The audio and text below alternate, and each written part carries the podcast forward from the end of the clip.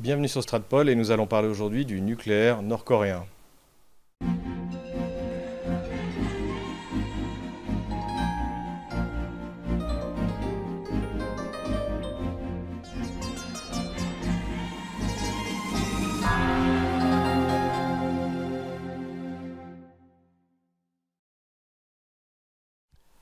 Contrairement à ce qui a été dit et répété euh, par les Occidentaux et dans les médias occidentaux, le programme nord-coréen ne doit pas grand-chose ni à la Russie et encore moins à la Chine.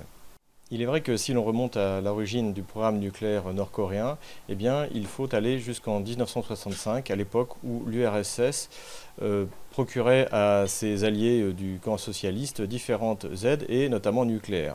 Et donc en 1965, il y a un programme d'entraide euh, bilatérale qui est fourni par l'URSS à la Corée du Nord, mais pas seulement d'ailleurs, qui est également fourni à un pays comme le Ghana. Donc ce programme consiste à fournir à la Corée du Nord, par l'URSS, un réacteur expérimental nucléaire qui s'appelle l'IRT 2000. Ce type de réacteur fonctionnait avec des barres euh, d'uranium comme combustible enrichi à 20%. Autant dire qu'il y avait euh, il était quasiment impossible pour la Corée du Nord d'utiliser ce laboratoire pour produire euh, du combustible utilisable dans des bombes nucléaires, puisqu'il faut soit de l'uranium extrêmement enrichi, presque à 100%, soit du plutonium.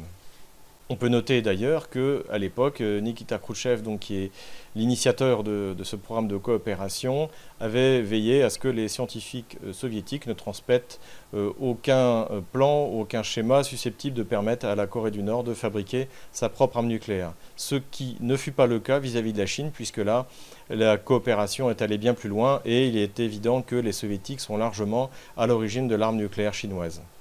Les Nord-Coréens n'ont d'ailleurs pas posé de problème vis-à-vis de l'URSS en ce qui concerne cette coopération, euh, ce qui fait que eh l'Union soviétique a fourni du combustible nucléaire euh, à la Corée du Nord jusqu'en 1991 à la chute de l'Union soviétique.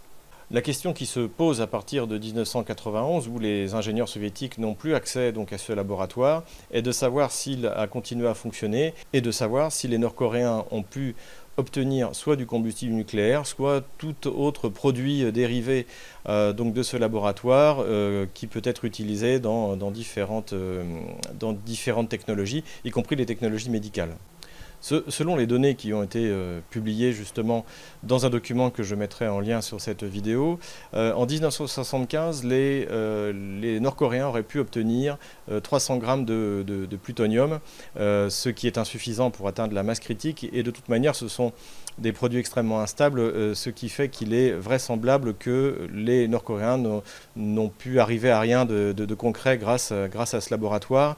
Et vraisemblablement, ce laboratoire a cessé de fonctionner. Preuve en est que d'ailleurs, avec l'autorisation de l'Agence pour l'énergie atomique, eh euh, les Russes ont livré du cobalt, euh, donc qui est un produit nucléaire dérivé, à usage médical à la Corée du Nord il n'y a pas si longtemps. Alors, euh, si ni les soviétiques, ni les russes, euh, ensuite, ni les chinois ne sont à l'origine du programme nucléaire nord-coréen, il est euh, important d'essayer de, comprendre comment est-ce que les, les Nord-Coréens ont pu se doter de l'arme nucléaire. La réponse se trouve euh, dans le fait que dans les années 80, au début des années 80, la, Corée du Nord euh, s'est euh, équipée avec un autre laboratoire dont elle a obtenu les plans grâce à, à l'Agence internationale pour l'énergie atomique. Elle s'est fondée sur un réacteur nucléaire qui s'appelle le Calder Hall, qui est de fabrication anglaise. Et certains euh, euh, experts russes considèrent également qu'il euh, y a pu avoir des technologies issues du réacteur français, le TG1. L'avantage du réacteur euh, Calder Hall, eh c'est que euh, la Corée du Nord euh, pouvait utiliser directement ses gisements d'uranium, puisque la, Corée du Nord est dotée de gisements d'uranium, et ne dépendait plus, comme pour l'ITR 2000, eh bien, du combustible qui était fourni par, par l'Union soviétique jusqu'en 1991. Et c'est donc à partir de ce Calder Hall que les Coréens du Nord ont pu fournir le carburant nucléaire nécessaire à l'explosion des bombes atomiques. La construction de ce réacteur nucléaire ne s'est cependant pas faite euh, si facilement, car ce sont des technologies extrêmement compliquées, extrêmement coûteuses, et il, euh, est peu vraisemblable que les, Nord-Coréens aient été capables euh, eh de, fabriquer de toutes pièces ce genre de, de réacteur, et il semble évident qu'ils ont eu du soutien de l'extérieur. Alors, euh, la question se pose euh, de savoir de quel soutien il s'agit, euh, puisqu'il s'agit a priori de soutien de ceux qui connaissent ce réacteur, c'est-à-dire d'ingénieurs anglais. Il faut savoir que des ingénieurs anglais ou anglo-saxons à la retraite connaissant le Calder Hall auraient très bien pu franchir la frontière en passant par la Chine et aller aider les Coréens du Nord à rendre efficace et effectif leur réacteur nucléaire, donc de type Calder Hall. Encore une fois, les technologies nucléaires en question sont suffisamment compliquées et expliquent que, par exemple, le premier essai nucléaire nord-coréen qui avait dû avoir lieu en 2006 eh bien, avait échoué. Et il a fallu euh, par, euh, par, la suite que euh, la Corée du Nord fasse un énorme effort pour, pour maîtriser cette technologie. Et c'est pour cela qu'elle a de toute évidence fait appel à des ingénieurs, des ingénieurs anglais. Ce qui est intéressant aussi de souligner, c'est que même si les plans du Calder Hall ont été récupérés de manière tout à fait légale par l'Agence pour l'énergie atomique, jamais Londres ne s'est plaint du fait que les Nord-Coréens continuent et exploitent un, réacteur qui est de leur conception, en plus dans un but qui est clairement militaire, puisqu'il n'y a pas de centrale nucléaire civile euh, en Corée du Nord.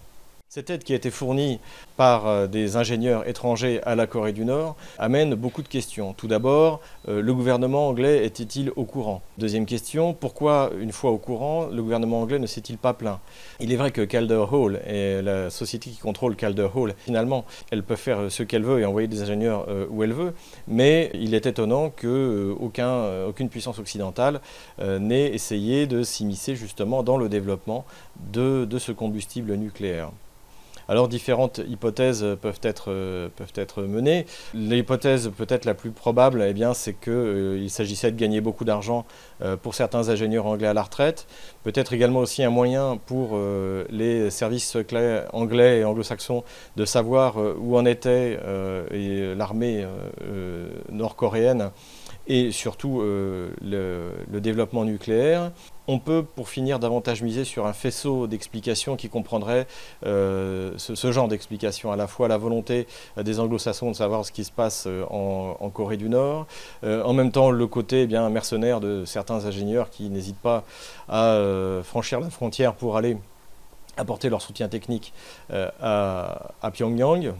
Euh, toutes, ces questions-là restent ouvertes et encore une fois, on peut s'étonner du fait que l'implication de, au moins de citoyens anglais et pourquoi pas de, Londres euh, dans euh, le développement de l'arme nucléaire nord-coréenne n'a jamais été un sujet évoqué dans les instances internationales. De la même manière qu'il paraît évident aujourd'hui que Londres, ou en tout cas des citoyens anglais, sont impliqués dans le développement de l'arme nucléaire euh, nord-coréenne. Euh, selon la presse américaine, eh bien, euh, l'origine des vecteurs, c'est-à-dire avoir l'arme nucléaire est une chose, pouvoir l'envoyer dans un territoire voisin ou éloigné en est une autre. Eh bien, l'origine de, la technologie de ces vecteurs, d'après la presse américaine, ce serait l'Ukraine post-Maïdan qui aurait fourni à l'armée nord-coréenne eh bien, les vecteurs qui lui manqueraient pour non seulement bien, toucher le Japon, hein, puisque si jamais l'armée nord-coréenne veut euh, tuer des soldats américains, n'a pas tirer jusqu'aux États-Unis, mais elle peut juste taper sur euh, euh, Okinawa où sont stationnés plusieurs dizaines de milliers de, soldats américains. Et eh bien non seulement taper sur le Japon, mais désormais pouvoir taper également aux États-Unis directement, ou pourquoi pas lancer un, missile nucléaire sur la, sur la flotte américaine dans l'océan Pacifique. En conclusion, eh je dirais que la question est ouverte. Je mettrai en lien de cette vidéo le document russe sur lequel je me suis fondé pour travailler sur ce sujet. je ne suis pas moi-même un, un spécialiste de l'arme nucléaire, même si j'ai euh, soutenu ma maîtrise à la Sorbonne sur euh, l'arme nucléaire tactique dans, l'armée française. Donc euh, j'appelle je, lance un appel à, mes, lecteurs pour s'il y en a qui sont spécialistes, s'il y en a qui peuvent apporter eh bien, un complément ou infirmer cette, étude rapide que j'ai faite. Je n'hésiterai donc pas à faire un deuxième épisode sur ce thème qui me paraît fort intéressant. Si cette vidéo vous a plu, n'hésitez pas à mettre un pouce bleu, n'hésitez pas à vous inscrire à notre newsletter, à vous inscrire à notre chaîne YouTube Et à faire un don, le lien de notre compte PayPal sera mis en commentaire de cette vidéo. Euh, nous avons eu ces derniers temps quelques petits problèmes de, qualité de vidéo et de son. Nous sommes en train de régler, la question et nous prions nous en excuser. Euh, c'est l'affaire encore de quelques semaines. Bye.